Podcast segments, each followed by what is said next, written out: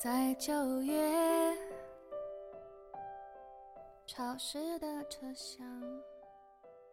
我从小就能看到别人看不到的东西，这句话听起来有点像鬼故事的开场白，但我能看到的并不是那些状貌可怖的妖魔鬼怪，而是一个稀奇古怪的世界。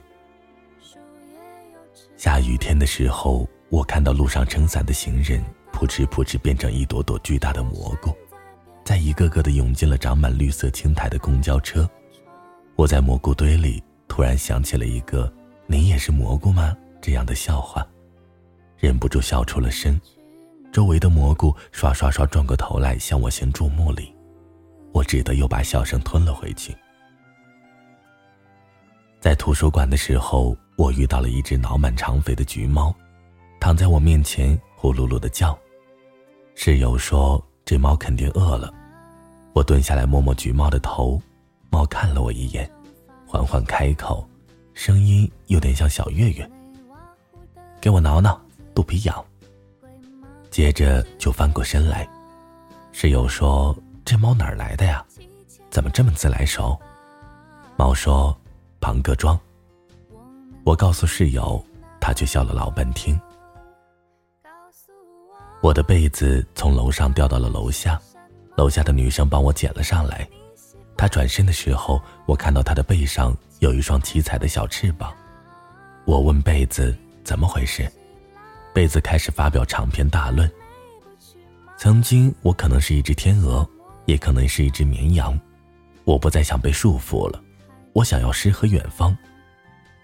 为了防止他再度出逃，我不得不每天早上叠被子。我在学生大会上打盹儿，台上是一只开着屏的孔雀。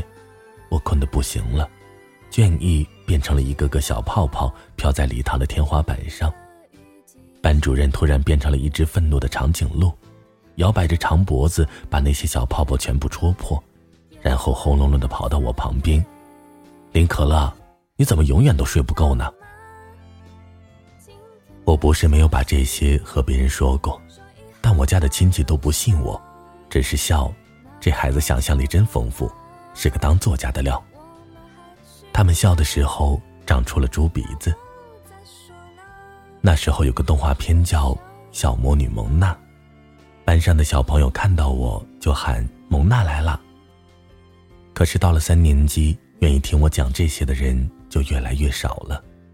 他们和我说：“可乐呀，我们已经不是七八岁的小孩子了，是时候长大了。”我看到他们咻的一下长得比姚明还高，形成了一堵密不透风的人墙。后来我就不把这些告诉别人了，包括我的新朋友们。我想他们看到我眼前的一切，但又怕他们认为我是撒谎精。我又不想他们看到这一切，因为这样的世界就只属于我一个人，我是全世界最特别的人。我遇到陈松宁的时候，刚好是秋天。我和所有刚升入大学的新生一样，去参加各种社团招新和联谊活动。有一次，我们班和其他班联谊，主题是化妆舞会，大家都只是在脸上用水彩象征性的涂了几笔，但等到联谊开始时，那些水彩就好像有了生命，在脸上到处游走。过了一会儿，有些地方开始冒出粉红色的泡泡。我拿着饮料，百无聊赖地戳着泡泡，就发现角落里坐了一只恐龙。恐龙看见我在看它，挥了挥短短的爪子。我坐到了恐龙旁边，问他：“你怎么不一起去玩呢？”恐龙说：“身上的衣服太重了，这些家伙骗我说是化妆舞会，自己却没有化妆。”我戳了戳恐龙的尾巴，哈，这是真的。恐龙摘下自己的头套，露出一张白净的少年脸。这可不是真的，我花了两百块才租到这套戏服呢。后来啊，我就开始在大学里不断的遇见陈松宁。他在图书馆的时候是一座古希腊雕像，一动也不动；而在上体育课的时候，又变成了一只灵巧的鹿。在长满了青草的森林里，和他的朋友们一起追逐一只刺猬。春天的时候，它像一头刚换毛的熊；冬天的时候，又变成了一只臃肿的胖企鹅。我开始和陈松宁在手机上聊天，于是我的手机变成了一个花盆，把我的眼光全部都吸了进去。过了一个春天，一个夏天，花盆里终于抽出了芽，开出了一朵粉红色的小花。我和陈松宁在一起了。但其实有时候我很怕和陈松宁交流，我见过太多听我说完想说的话。对面的人就变成微笑着的小丑的时刻，所以我害怕，要是我把真相告诉他，他也会变成我不认识的模样。我的焦虑蒸发成了一朵小乌云，天天在我床头下雨。有一天，我和陈宗宁一起出去，地铁上有两个人突然吵了起来，一个变成了刺猬，一个变成了豪猪，身上的刺咻咻的飞散而去。我本能的跳了一步，躲开了那些刺，却被陈松宁发现了。他疑惑的看着我，问我在干什么。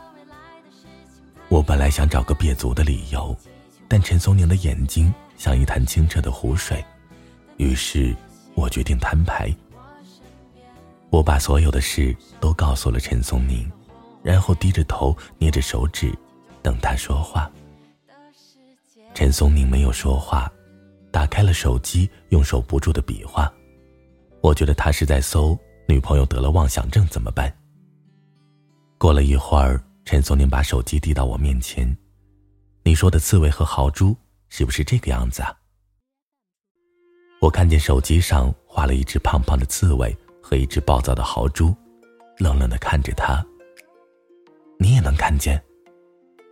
陈松宁笑了笑：“你猜？”我猜他看不见，因为他画的豪猪是红色的。但我开始不害怕把一切都告诉他。我和陈松宁在认识的第五个年头结了婚，司仪像一只公鸡，不断的打鸣，害我忍不住偷笑。台下的朋友们感叹：“可乐这孩子啊多幸福啊，一直在笑。”我问陈松宁：“你为什么一直都信任我？”陈松宁笑了笑，我又不是你，我怎么能确定真假呢？可别人都不相信我，觉得我和他们不一样。陈松宁说：“即使眼前的世界不一样，即使彼此无法理解，那也应该相互尊重。但，我还有其他的理由。”他顿了顿，牵起我的手，给我戴上戒指。我。想分享你的世界。晚安，失眠的各位。